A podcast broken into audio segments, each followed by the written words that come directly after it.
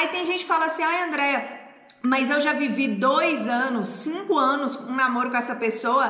Que vergonha eu acabar agora. Vergonha é você passar uma vida inteira infeliz porque você não teve a coragem de admitir que aquilo não era o que você queria. Isso é que você tem que ter vergonha. Você tem que ter vergonha de não lutar para você ser feliz e não permitir que a outra pessoa também seja.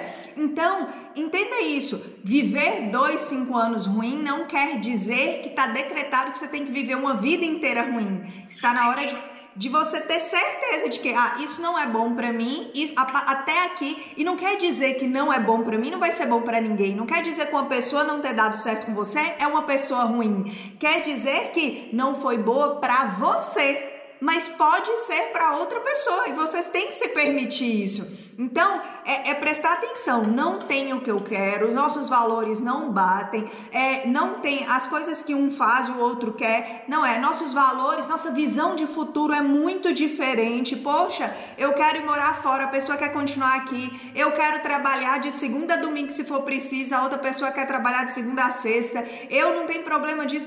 Então presta atenção em tudo, repare. Ai, é, é, a pessoa vive em função dos pais, não quer sair da cola dos pais, então você não aceita isso. Isso tudo vai continuar igual no casamento.